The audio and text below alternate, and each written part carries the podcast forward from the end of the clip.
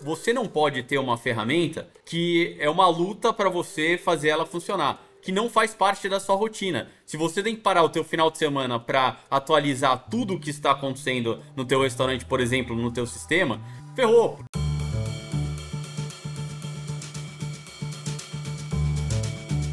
Olá, sejam bem-vindos ao O Café à Conta, o podcast para quem quer mais produtividade no empreender, principalmente em bares e restaurantes. Da redação da revista Bares e Restaurantes, eu sou Danilo Viegas e no episódio de hoje converso com o empreendedor e cozinheiro Rafael Despirit. Rafael foi criado em restaurantes da sua família, é idealizador e chefe no projeto Fechado para Jantar, negócio que promove experiências gastronômicas em locais inusitados. Mas não é disso que vamos falar. O Rafael também é cofundador da Suflex, uma food tech especializada na automatização de processos operacionais por meio de etiquetas inteligentes. Essas etiquetas auxiliam na gestão da validade dos alimentos e acabam gerando economia. E é justamente sobre isso que vamos falar. Como inovar do balcão para dentro? Quais processos a cozinha de um bar ou restaurante precisa ter para melhorar a gestão como um todo? Como controlar melhor os recursos? A tecnologia acaba com a tradição?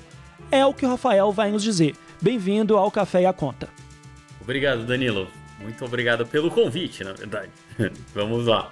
Legal, Rafael, queria ir direto ao ponto e que você falasse um pouco quais são os principais desafios organizacionais das cozinhas profissionais ali de bares e restaurantes. Eu acho que assim, uma. Primeiro pensando num restaurante, né? Restaurante ele é um negócio diferente dos outros porque dentro da mesma operação você tem três momentos muito bem definidos. O que é um momento tem uma indústria, onde você processa e produz os alimentos, você tem o comércio e você tem o serviço na mesma atividade. Então, pô, para quem faz a gestão de um restaurante, você tem uma preocupação com três coisas ao mesmo tempo e nos três momentos são inúmeras dificuldades. E aí, quando você chega pro lugar, eu sou cozinheiro de formação, eu pô, me formei na França e tal, numa parte muito mais técnica. Minha família sempre teve restaurante. Minha família foi dona muito tempo do restaurante Marcel, que era um restaurante super tradicional francês em São Paulo. Você é da terceira geração né, de, de empreendedores gastronômicos, digamos assim. Exatamente, sou a terceira geração dentro de restaurante. Aquela história, ah, você nasceu no restaurante? Sim, eu de fato estava dentro da cozinha desde moleque. Os desafios começam, então, dentro daquela indústria ali. E eu acho que ali é um ponto muito delicado. Eu, como cozinheiro, tenho uma atuação muito forte ali e é um ponto muito delicado, porque no final é o centro maior de custos e é onde você tem muito dinheiro parado, onde tudo ali é perecível, então já é um baita desafio. E tem uma inteligência que começa desde entender o que você vai disponibilizar como cardápio, desse cardápio ter uma ideia do que você deveria comprar, como você vai armazenar, como você vai receber, como você vai processar. Então, tá ali dentro dessa parte da cozinha um desafio muito grande. E talvez quando você conversa com o dono de restaurante, talvez seja o maior desafio fazer toda essa gestão de matéria-prima, primeiro, de pagamentos, a ideia dos prazos que você tem que fazer. Então, ali está um desafio muito grande. E no final das contas, quem abre um restaurante nunca abre um restaurante porque gosta de administrar esse tipo de coisa. Ou a pessoa abre um restaurante porque ele gosta de servir, porque ele gosta de cozinhar. Ninguém acorda e fala: Nossa, quero fazer uma contagem de estoque hoje. Ele apenas tolera fazer essa contagem de estoque como uma ferramenta meio para chegar ao fim que é o atendimento ao cliente. Uma vez a gente entrevistou o Facundo Guerra, empresário paulistano, não aqui no podcast, mas na nossa edição impressa da nossa revista Bares e Restaurantes, e ele falou uma coisa que ficou martelando na minha cabeça. Ele falou: os bares e restaurantes, principalmente os que eu mexo, que é de alta coquetelaria, né? Eles são muito mais uma fábrica organizacional do que uma fábrica de criatividade. Então as pessoas às vezes elas entram um tanto quanto ingênuas para esse setor onde não há mais espaço para amadorismo e até ela criar uma fibra moral ali para ela entender que o processo dela de gestão deve ser mais focado no estoque, ela já fechou. Exatamente, esse é o grande problema, que aí você trabalha muito e o restaurante tem uma peculiaridade ali também, que é o dinheiro entra e sai muito rápido, então a roda está sempre girando. Essa ideia de que a roda está sempre girando, você está sempre recebendo, depois pagando boleto, aquela história de meio que você paga o, trabalha no almoço para pagar o jantar, aquela a coisa vai rodando muito rápido e aí você perde um pouco a noção da onde está saindo o dinheiro, da onde entrou. Por exemplo, eu faço muito eventos de gastronomia e no evento a dinâmica é um pouco diferente. Você tem um tempo para respirar ali. Você tem um negócio, eu vou organizar, eu vou ter um evento, eu faço todas as compras, eu organizo meu cardápio, eu vejo, né? Eu consigo ter um controle com o passado do, do que eu vou fazer. Já no restaurante, não, é um dia a dia alucinante. Exatamente, é porque eu acho que o evento é como você escalar o Monte Everest. Você se prepara, você escala, você chega ao cume, depois você desce e a missão está cumprida. Gerir um bar e restaurante, é, como já diria Cazuza, não tem pódio de chegada nem beijo de namorada. Né? É uma coisa que você vai ganhando ali o terreno numa corrida mais a longa distância. Sim, e tem uma questão assim, tem um, um amigo meu que tem restaurante também que fala, todo dia é uma inauguração. Não tem isso. Todo dia é um dia totalmente diferente do outro. As coisas vão acontecer, óbvio que tem, você tem aquele, aquela rotina do restaurante, mas sempre tem uma novidade, sempre tem alguma coisa acontecendo, seja no atendimento, e aí surge uma preocupação muito maior com essa parte de gestão. Quando a Suflex, que é essa empresa que eu fundei também, ela veio de uma necessidade minha, porque eu como cozinheiro depois comecei a dar algumas consultorias e tal, e até fiz uma consultoria por algum tempo criava as operações de uma empresa da Ambev que criava bares para a Ambev. Quando eu fui montar os cardápios, por exemplo, tem um bar ali no Largo da Batata que é o bar da Goose Island, que é uma cerveja de Chicago, que é uma das cervejas da Ambev. Maravilhosa. Eu, pelo Fechado Plantar, e depois a gente desenvolveu toda a parte operacional de o cardápio, a equipe de cozinha, como seriam os processos, até a parte de, de serviço e tal. E aí eu vi uma necessidade muito grande que é Bom, desses três momentos que eu falei da indústria, comércio e serviço, tinha muita solução, muita não, mas algumas soluções para comércio e serviço. Aí você tem lá PDV ou RP lá que faz algumas funções de venda, você tem, oh, pô, sei lá, iFood, você tem reserva online, um monte de coisa. Na cozinha é muito carente de tecnologia. Na cozinha a operação é feita no papelzinho, na caneta, avisa pro cara ali, qual que é o pedido, pega a planilha, imprime, escreve lá e passa para o outro. Então, aí foi que começou as Flex com uma ideia de, putz, ah, como é que a gente consegue colocar alguma coisa de tecnologia dentro da cozinha para ajudar o dia a dia do cozinheiro e do gestor do restaurante. E como na prática isso ajuda? Eu pergunto isso porque um tempo atrás eu tive um flerte com uma menina que era cozinheira e ela estava me falando o grau de hierarquia, né? Falou assim: não, eu comecei como pia, Aí eu fui pro estoque e só depois eu ganhei uma moral para ir pra cozinha de fato. Às vezes eu só cortava algumas coisinhas ali. E ela falou assim: o estoque é o batismo de sangue.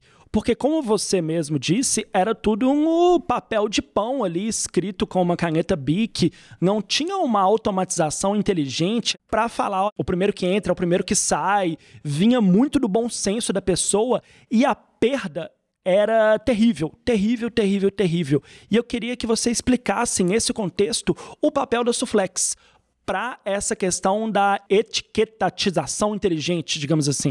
O que acontece? Todo dono de restaurante deve ver muito isso, faz isso na operação. Tudo que você processa dentro da cozinha, você tem que identificar. E aí tem uma questão. O primeiro que você tem que identificar tudo dentro da cozinha com uma etiqueta, por lei. Então, se a vigilância sanitária for no teu restaurante, você tiver algum preparo que está aberto lá sem identificação de quando foi produzido, qual é o nome do ingrediente que está ali, ou da produção que está ali, qual que é a validade. E aí, para coisas abertas, por exemplo, uma farinha aberta, você precisa ter a marca, você precisa ter outras informações ali que precisam estar tá claras e legíveis para todo mundo que entrar na cozinha abrir e saber o que é. Ah, isso é uma bobagem? Não, isso é importantíssimo também porque imagina que você tem um pote de molho preto. Aquilo é um molho roti de carne? É um shoyu? O que, que é aquilo? Quando entrou ali, quando não entrou ali? Isso é fundamental para a equipe da cozinha saber o que está sendo manipulado, o que se está fazendo e dar o destino correto para tudo que está fazendo. Isso normalmente é feito com papel e caneta. Numa etiquetinha, você escreve lá na etiquetinha o negócio, cola e depois vai abrir a geladeira para olhar.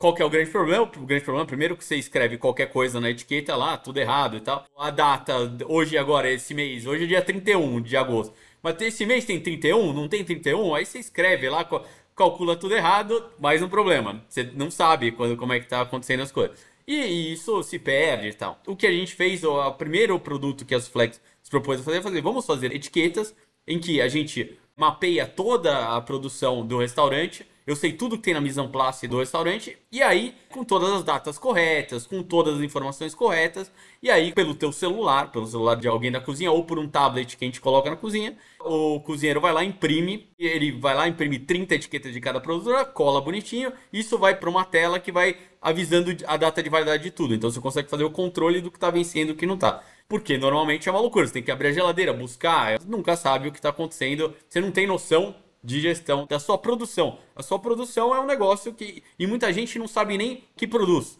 Então muita gente não sabe o que. Se você perguntar quais são os ingredientes que você tem no teu cardápio, o cara, ah, não sabe. Ele espera um pedido de compra do cozinheiro. Ele fala, ó, eu preciso de açúcar mascavo. Mas, pô, tem açúcar mascavo? Ah, tem naquele bolo. Ah, o cara descobre na hora. Então, não há, primeiro, não é nem um mapeamento de que tipo de ingrediente você faz. Isso é fundamental por quê? Porque, eu, como eu falei, é onde está a grana. Desse jeito, o dinheiro escorre pelas mãos. Quando fala em desperdício, a gente sempre tem uma questão de desperdício assim. O que, que desperdiçou? Ah, ele cortou e jogou fora uma cenoura. Ou. Não, esse desperdício já está numa produção errada. Faz mais do que precisa, não sabe o que precisa, compra errado. E aí extrapola para vencimento. Eu comprei errado.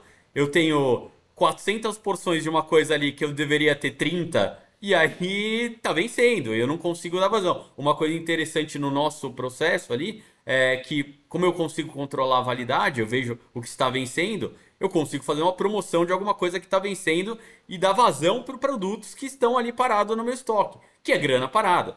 É porque as pessoas não veem a grana, mas se tudo ali fosse uma notinha de 100 reais, o dono do restaurante infartaria toda vez que ele abrisse a geladeira. Porque às vezes o cara tá com o bar ou restaurante cheio, mas não tá entrando dinheiro no bolso dele. E ele vai ver que essa má gestão é a causa disso tudo. Ou às vezes também, por uma conta de má gestão, ele tem algum insumo ali parado que ele precisa dar vazão para aquilo tudo, ele muda o cardápio. Ele muda o cardápio para conseguir dar vazão. Mas aí ele perde uma coisa que é a identidade da casa. Sim. Poxa, eu tenho uma casa aqui que é um bistrô, mas de repente eu estou vendendo comida brasileira e não estou dialogando com o meu público final, porque o meu público final que veio aqui 15 dias atrás comeu sei lá o que e agora tá comendo um filé com fritas. Poxa, como assim? O que, o que, que é isso, sabe? Qual que é a identidade? E tudo faz parte disso que você falou, de uma má gestão. Mas me explica, por favor, direito o Suflex, bem em prática, é o que? É um software que imprime essas etiquetas? É mais ou menos isso? É um software que pode estar em qualquer lugar, então você pode usar no teu celular, você pode usar no computador, você pode usar no tablet, você pode usar em qualquer lugar a gente fornece para os restaurantes, para as cozinhas, porque a gente está em tudo quanto é tipo de cozinha, inclusive de hospital, de hotel, de todo tipo de cozinha, todo tipo de cozinha profissional que produz alimento precisa ter as etiquetas e coisa. Então você tem uma impressora e tudo que você. E aí a gente tem um sistema aqui. Eu tenho mapeado todos os colaboradores da equipe, todo mundo que está na equipe, aí todos os produtos, esses produtos todos com seu método de conservação. Então, o que é congelado, o que é resfriado, o que está em temperatura ambiente. E aí, o próprio gestor do restaurante, o dono do restaurante, monta o sistema de acordo com a operação dele. O que isso quer dizer? Ah, eu tenho um restaurante japonês, eu tenho uma praça de sushi, eu tenho uma praça de cozinha quente. Eu organizo lá, coloco no sistema, ó, praça de cozinha quente, praça de sushi. Bom, que, que tem dentro dessa praça de sushi? Ah, eu tenho chari, o, o salmão, o gengibre, eu tenho todas as informações, todos os produtos. Legal, eles estão na praça e aí como é que eles estão conservados? Ah, ele está resfriado.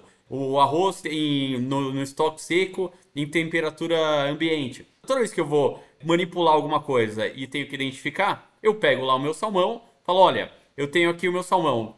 Eu consigo no sistema colocar, por exemplo, o peso. Eu tenho 400 gramas de salmão. Legal. Quem é o fornecedor? Ah, o fornecedor, vou falar uma marca qualquer. Frescato. Você já pode pedir patrocínio também.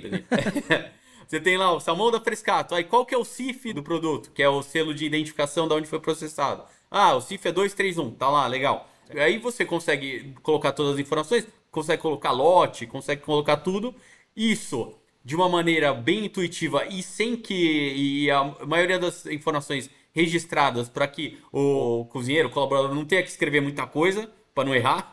E aí você manda imprimir 400 etiquetas de salmão, porcionadinhos bonitinhos em quatro coisas, identifica tudo e no sistema ele aparece ali, ó. Você tem na sua praça tal 400 porções de salmão do tipo tal, do CIF tal, da, da, da. e daí você vai controlando isso e toda vez que você vendeu salmão, ele dá baixa, e você vai olhando, e você vai organizando todo o teu tua produção ali com essas informações, entendeu? Isso que você falou é muito interessante, Rafael, porque geralmente nós vemos soluções tecnológicas, inovações do balcão para fora, como você mesmo falou. É um iFood, é uma ferramenta como o próprio Open Delivery da Abrazel, é alguma coisa que vai automatizar a sua relação do balcão para fora com os clientes, com seus fornecedores, mas não do balcão para dentro, né? Então eu imagino que o chefe de cozinha deve trabalhar muito a sua retórica discursiva ali para chegar para o empresário e falar assim: "Ô, oh, compra para mim, por favor, vai ser importante". Acho que o mais interessante desse negócio, como eu sou cozinheiro também, não só as soluções são do balcão para fora, como as soluções são pensadas do escritório para a cozinha. Alguém que nunca teve ideia de como funciona uma cozinha de fato, qual é a dinâmica, como é que funciona, pensa numa solução. Ah, vou pensar num software aqui para você fazer. E aí não tem aderência com a equipe, porque não é como funciona o dia a dia do cara dentro da cozinha. O que a gente fez foi o seguinte, pô, senta com todo mundo ali da cozinha, entende o jeito de trabalhar, e aí você consegue, por exemplo, a etiqueta é um negócio que leva muito tempo para fazer. Você para no meio, você vai uma hora escrevendo. Imagina que eu vou porcionar 500 filés mignons ali. Você imagina ficar escrevendo filé mignon, filé mignon, filé mignon, e aí etiqueta um por um. E aí faz não sei o que. É muito chato isso. E ninguém quer fazer e demora uma hora. Só que é ruim fazer? Não, é importantíssimo fazer. Só que no correria parece um absurdo. Exatamente. Aqui a gente na redação está tentando usar o Trello já até uns seis meses, né?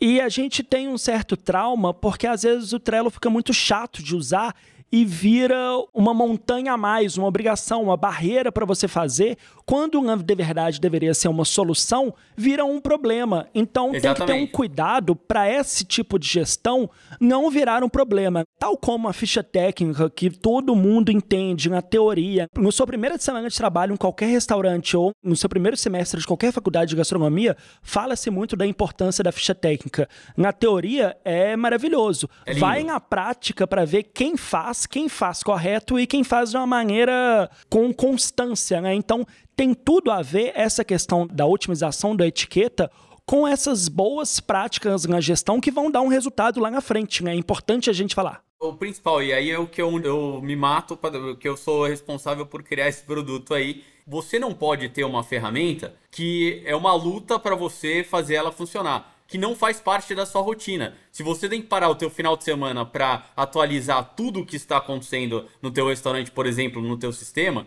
ferrou, porque no final de semana você tem 300 coisas para fazer. A coisa tá correndo ali. Então, quando você tem uma ferramenta como o Trello, o Trello é o rei disso. Você passa tanto tempo alimentando o que está acontecendo que você deixa de fazer as coisas que tinha que fazer.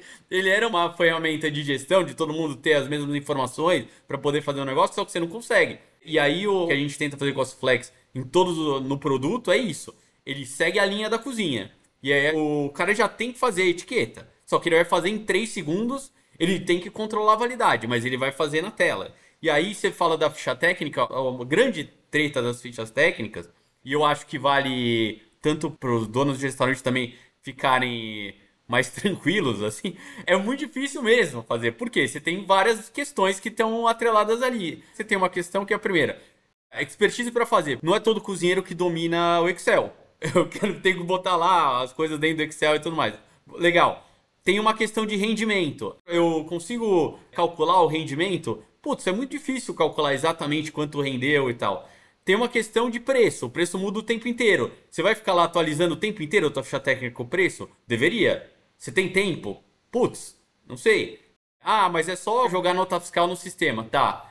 Você tem tempo de jogar toda a nota fiscal no sistema? O problema de toda essa gestão é essa relação entre como a gente pode facilitar a vida de quem está no restaurante, de quem está na operação, para que isso seja mais fácil. É fundamental fazer. É fundamental, né? Porque senão você perde até o seu custo de mercadoria vendida. Total. E você não sabe onde você está quebrando. Porque você está quebrando ali, você não tem um controle para isso. Eu falo aqui de Belo Horizonte e a companhia energética de Minas Gerais é a CEMIG. Já teve amigos meus empresários que falou, cara, quem gosta de padrão é a CEMIG. Eu vou no olho. E assim, não pode ser não assim. Pode. Não, mas aí de novo, é aquilo que eu te falei, Daniel. Quem abre um restaurante é porque gosta de pesar porção? Não é. É porque ele gosta de cozinhar, ele tem uma paixão por fazer o prato da melhor maneira possível tal. Mas essas coisas são muito importantes, porque aí depois você não tem mais negócio e não consegue mais fazer a coisa rodar. Então, putz, o meu objetivo e o objetivo da empresa, da Suflex, é como que a gente vai ajudar essas operações de restaurante. Isso é de verdade, não é, é uma. Como a gente vai fazer salvar a vida desse cara? Eu, eu preciso, porque eu sou esse cara, eu, eu sou cozinheiro, eu, eu tive restaurante, eu quero. Como é que a gente faz para fazer esses processos que são dificílimos é, serem mais práticos? A gente começou com esse controle de validades, impressão de etiquetas. Mas o, o, caminho é esse, eu quero ajudar porque eu sei que é um grande problema. Todo mundo fala, ah, por que você não faz? Você quer ter Quero, mas eu consigo fazer no dia a dia? Putz, é difícil.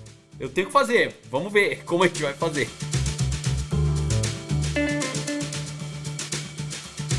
Rafael, queria te agradecer demais a participação. A gente está chegando ao fim aqui. E para quem nos ouviu até agora, está interessado no serviço, queria fazer um momento jabá onde encontrar a Suflex nas redes sociais, na internet, caixa postal, onde vocês estão? A gente está no Instagram, que é legal que vocês vão ver um pouquinho do também de como funciona o produto, suflex.co.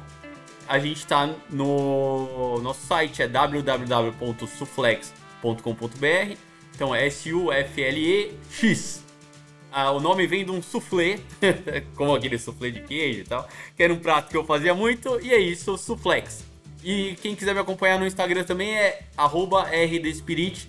É, eu tô lá tal, e a gente pode bater um papo por ali também e falar de restaurante, falar de um monte de coisa.